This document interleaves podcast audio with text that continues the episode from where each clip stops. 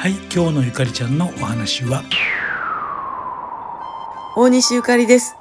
東日本大震災から10年、えー、3月11日。今日はお昼の2時46分に黙祷を捧げはった方もたくさんいらっしゃると思います。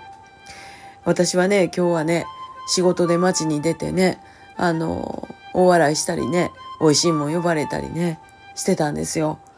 えー、一日なんかに没頭できるってね、こんなありがたいことないですね。ほんまに。でも、朝からなんか知らんけど、今日は一日中ドタバタさせてもらいました。あの、よかった、本当に。もう、ずっと見てますけど、津波やらあんなんの映像を見てたらもう、どんだけ怖かったやろうかと思うもんね。で、今こうやって、あの、元気におらしてもうてるっていうのはほんまにありがたいなってほんまに改めて今日はそんな思います。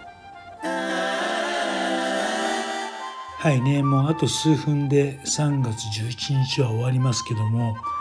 えっ、ー、と僕はね、あの時はあのレコーディングでスタジオに入って準備をしてたら揺れたんですよ。初めてね、立ってられなかったのかな。機材も倒れて。それがね、あの神奈川県の相模原市の話なので、まあ、どれだけねのものなんだろうと思ってすぐスタジオでテレビ見たらねまあ言葉を失いましたよね。それでまあ今日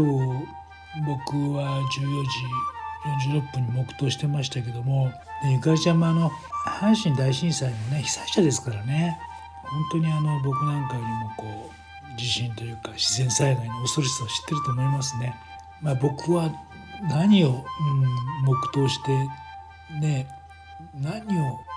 訴えればいいのかすごく悩みましたけども結局ね生かされてるってことで今ある命を大事にするということ大事にして生きていきますっていう感じのことをねなんか伝えたっていう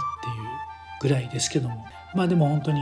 忘れてはいけない日ということでね生きてる人はもう頑張って生きていきましょう。はい。ではまた明日。